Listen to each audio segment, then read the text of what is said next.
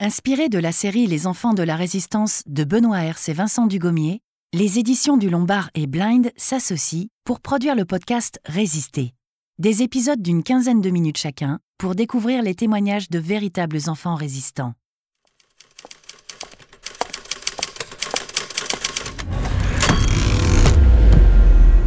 Au flanc du fameux mur de l'Atlantique, les Alliés ont pratiqué déjà une large brèche. Le monde s'agit du Conseil national de la résistance et l'état-major national. Les Allemands de la résistance est assiégé par les forces allemandes. Résister. Résister avec Loïc Bouvard, 15 ans. Baptême du feu. 18 juin 1944, les forces allemandes s'apprêtent à prendre d'assaut le maquis de Saint-Marcel dans le centre du Morbihan. 2500 résistants bretons y ont créé un véritable camp retranché. Ils sont soutenus par 200 commandos français du Special Air Service, le SAS. Tous sont prêts à en découdre. Parmi eux, Loïc Bouvard, 15 ans. Il va bientôt connaître son baptême du feu et réaliser son rêve, participer à la libération de la France.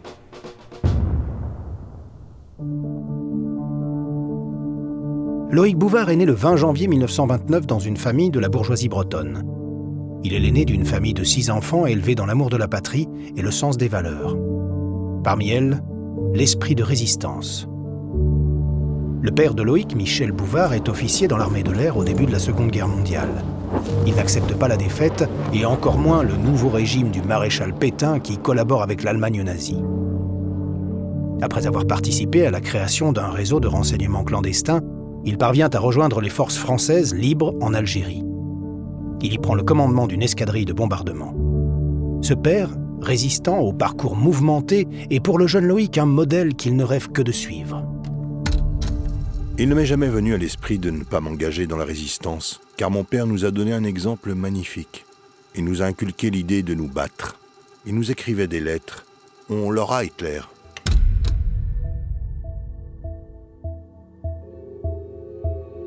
En mars 1944, alors que Loïc est en pension à Clermont-Ferrand, sa mère André le rappelle auprès d'elle en Bretagne, au château de Sainte-Geneviève. La propriété familiale est située dans le village de Saint-Marcel, qui est alors en pleine ébullition. Un maquis a été créé dès février 1943 afin d'accueillir une zone de largage baptisée Baleine.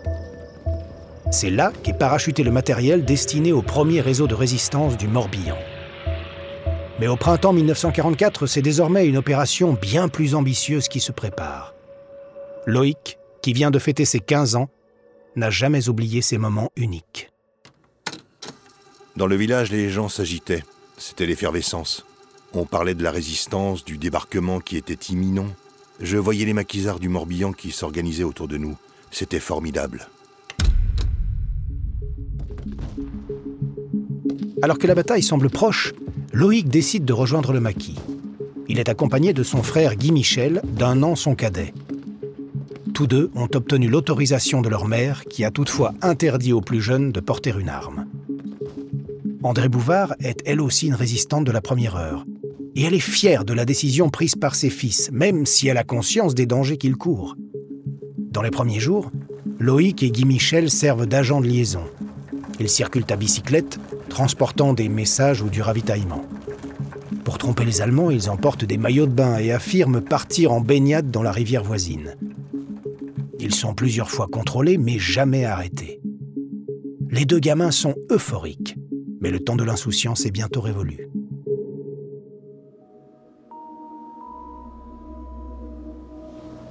Dans la nuit du 5 juin, les événements s'accélèrent. Le débarquement est désormais imminent les chefs locaux de la résistance rassemblent leurs troupes au maquis de Saint-Marcel. Tous portent un brassard tricolore aux couleurs des forces françaises de l'intérieur, les FFI. Ravitaillés par de nombreux paysans de la région, les résistants ont pour mission de sécuriser la zone de largage baleine. À partir de ce jour, plusieurs tonnes de matériel y seront parachutées chaque nuit par les Alliés. Armes, munitions et ravitaillements sont stockés à la Nouette, la ferme de la famille Pondard qui sert de poste de commandement. Le 6 juin 1944, le moment tant attendu est enfin arrivé. C'est le jour J. Comme des millions d'autres Français, Loïc en a la confirmation grâce aux informations de la radio de Londres. Plus de 156 000 soldats et parachutistes alliés portant l'uniforme américain, britannique, canadien, polonais ou encore français prennent part au débarquement de Normandie. Ils sont appuyés par une flotte de près de 7000 navires, tandis que 11 500 avions assurent le contrôle du ciel. C'est la première phase de l'opération Overlord, dont l'objectif est d'ouvrir un nouveau front face à l'Allemagne nazie afin de libérer l'Europe. Les moyens humains et matériels mobilisés par les Alliés pour le jour J sont immenses. Pourtant, au soir du 6 juin, une partie seulement des objectifs militaires est atteinte. Même en infériorité numérique, les Allemands se défendent avec acharnement. Pour éviter que la bataille ne s'enlise, les Alliés savent qu'il faut coûte que coûte empêcher les renforts adverses d'arriver sur le front. C'est le moment pour les FFI de Saint-Marcel d'entrer en action. Le plan est simple, transformer le maquis en véritable camp retranché, puis attirer l'ennemi dans un piège, loin du front de Normandie.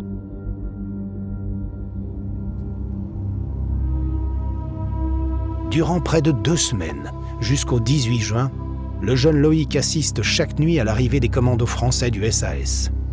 Le spectacle de ces parachutes descendant lentement vers le sol l'émerveille. Dans la nuit du 10 au 11 juin, il a la surprise de voir surgir du ciel le commandant Bourgoin accroché à un parachute bleu-blanc-rouge. Amputé du bras droit, il est surnommé le Manchot, ce qui ne l'empêche pas d'être un chef respecté. C'est lui qui prend le commandement des opérations à Saint-Marcel. Le soir du 17 juin, Loïc est le témoin d'un autre spectacle incroyable. Il voit flotter dans les airs des colis beaucoup plus gros, largués depuis d'immenses bombardiers spécialement modifiés pour l'occasion. Il s'agit de quatre jeeps, dont trois tombent malheureusement dans les arbres. Il faudra des heures aux maquisards pour les descendre de leur perchoir. À Saint-Marcel, j'ai côtoyé les parachutistes du commandant Bourgoin, du capitaine Puech Chanson, du capitaine Marienne, du capitaine Narald, de tous ces héros dont certains ont été faits compagnons de la libération. À leur côté, j'ai eu la chance extraordinaire et le privilège de participer au combat pour la libération de mon pays. Après deux semaines de préparation, les 2500 résistants bretons et les 200 parachutistes du SAS, rassemblés au maquis de Saint-Marcel, sont prêts à faire face à la Wehrmacht l'armée allemande. Cela tombe bien car les parachutages des nuits précédentes ne sont pas passés inaperçus. À l'aube du 18 juin 1944, c'est le premier accrochage. Quatre soldats allemands sont tués, trois autres faits prisonniers tandis qu'un dernier parvient à s'échapper. Malgré ces événements, Loïc serre la messe. À peine celle-ci est-elle terminée que la bataille commence. Le gamin se prépare en quatrième vitesse et s'empare de son arme, une carabine semi-automatique. Elle est trop lourde et trop grande pour un adolescent, mais c'est la guerre. Loïc n'a pas eu beaucoup de temps pour s'entraîner. Pourtant, le capitaine Puech Sanson lui fait confiance et lui propose de l'accompagner en première ligne. Loïc accepte fièrement et fait claquer les vieilles bottes en cuir de son grand-père qu'il avait enfilées avant de rejoindre le maquis. Comme son père, Loïc allait enfin prendre part au combat contre le nazisme. Je n'avais pas peur. Quelques heures auparavant, j'avais vu les premiers soldats allemands abattus lors de l'accrochage. On avait fait un trou pour les enterrer. La veille, le lieutenant Arendt avait été tué. Et je me souviens de son grand corps étendu sur la table de la cuisine de la ferme de la Nouette. Je n'étais qu'un gosse de 15 ans, mais j'avais déjà vu la mort de près. Quand la bataille a commencé, j'étais pris dans l'action. Je n'étais pas animé par la soif du sang. Mais je savais que je devais me battre, que j'allais peut-être être tué et que, si nécessaire, je serais amené à tuer. Et je n'ai jamais hésité. Le capitaine Puech Sanson et son jeune garde du corps se dirigent en courant vers le lieu dit le Bois Joli à l'est du maquis. C'est dans ce secteur que l'attaque allemande est la plus forte. La bataille fait rage, les balles sifflent de tous côtés, tandis que le cri déchirant des rafales de mitrailleuses fait sursauter le jeune combattant. Les Allemands sont installés dans le clocher de l'église de Saint-Marcel et tirent sans cesse sur les positions françaises. Il faut désormais ramper pour avancer, sous peine d'être touché par un projectile lancé à toute vitesse. Alors que le capitaine Puech Sanson observe la ligne de front, il est gravement touché à la cuisse. La balle n'est passée qu'à quelques centimètres de la tête de Loïc, qui était alors accroupi devant lui. La situation est critique, mais le jeune homme ne panique pas. Avec l'aide d'un autre parachutiste, il ramène le capitaine à la nouette, où il est soigné. Fatigué par ses heures passées en première ligne, Loïc profite de ce court répit pour piquer un somme dans l'une des chambres de la ferme. À son réveil, vers 15 heures, il constate que les combats font toujours rage. Quatre chasseurs bombardiers américains ont bien réussi à semer le chaos dans les rangs allemands. Mais les forces ennemies sont trop nombreuses et mieux équipées. Les combattants du maquis de Saint-Marcel devront se replier s'ils ne veulent pas finir encerclés. Loïc continue à réaliser des missions de liaison, mais ses supérieurs lui ont interdit de remonter au front. L'adolescent traverse encore plusieurs fois le maquis, en long, en large et en travers, jusqu'à épuisement. Vers 22 heures, décision est finalement prise d'évacuer le camp à la faveur de la nuit. Dans la confusion, Loïc se retrouve isolé en compagnie de neuf parachutistes. Ensemble, ils se dirigent vers le château de Calac, à une quinzaine de kilomètres de Saint-Marcel. Sous le clair de lune, le groupe traverse des bois, longe des haies et enjambe des fossés. Après des heures d'une marche harassante, il parvient finalement au point de rassemblement des maquisards. Découragé, affamé et éreinté, Loïc s'endort au pied d'un talus. C'est le commandant Bourgoin qui le réveille le sourire aux lèvres. Je me lève aussitôt, je veux me mettre au garde à vous, mais je m'effondre tellement je suis exténué. Très gentiment, le commandant s'occupe de moi et me fait monter dans un grenier à foin où je dors vraiment bien. À son réveil, Loïc apprend que l'ordre de dispersion a été donné. Les combattants du maquis de Saint-Marcel vont partir par petits groupes afin d'échapper à l'immense chasse à l'homme lancée par les Allemands. Après avoir avalé un morceau de viande et du pain, le jeune résistant embarque à bord d'une vieille camionnette. Direction le moulin de Saint-Aubin. À l'entrée d'un village, les fuyards doivent se cacher dans un chemin creux, en raison de la présence des troupes ennemies. Pour la première fois, Loïc a vraiment peur. Si les Allemands le découvrent, ils sont fichus. Mais la chance est au rendez-vous. Pour se redonner du courage après ces péripéties, Loïc fume sa première cigarette offerte par un commando SAS. Et il tousse comme un beau diable. La camionnette arrive enfin finalement à destination. Le jeune homme a le plaisir de retrouver le commandant Bourgoin.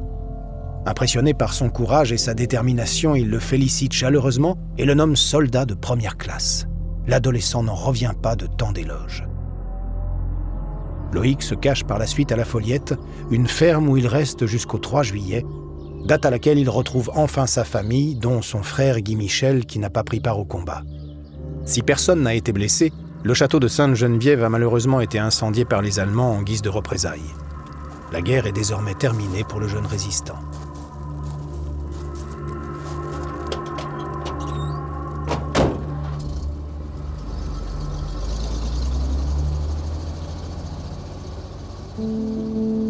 Après la défaite allemande, Loïc Bouvard est décoré de la Croix de guerre 1939-1945 avec citation à l'ordre de la division. Le 18 juin 1945, un an jour pour jour après la bataille du maquis de Saint-Marcel, le général de division Allard déclare à propos du jeune maquisard Loïc Bouvard est un jeune garçon d'un courage et d'un sang-froid remarquables.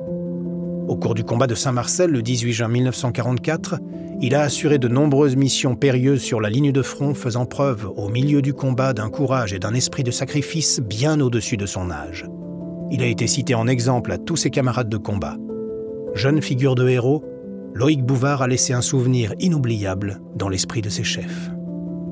L'ancien enfant résistant étudie ensuite à Sciences Po avant de rentrer dans la prestigieuse université de Princeton aux États-Unis. À la fin des années 60, il s'engage en politique. Il est élu pour la première fois député en 1973 dans la quatrième circonscription du Morbihan, dont dépend le village de Saint-Marcel. Il siège durant 39 ans à l'Assemblée nationale, dont il est le vice-président de 1988 à 1997. Devenu un fervent partisan de l'unité européenne, il se bat également pour l'abolition de la peine de mort. Loïc Bouvard s'éteint le 26 novembre 2017 à Saint-Marcel, à l'âge de 88 ans. Jusqu'à cette date, il témoignait régulièrement de cette journée du 18 juin 1944 qu'il considérait comme la plus belle de sa vie.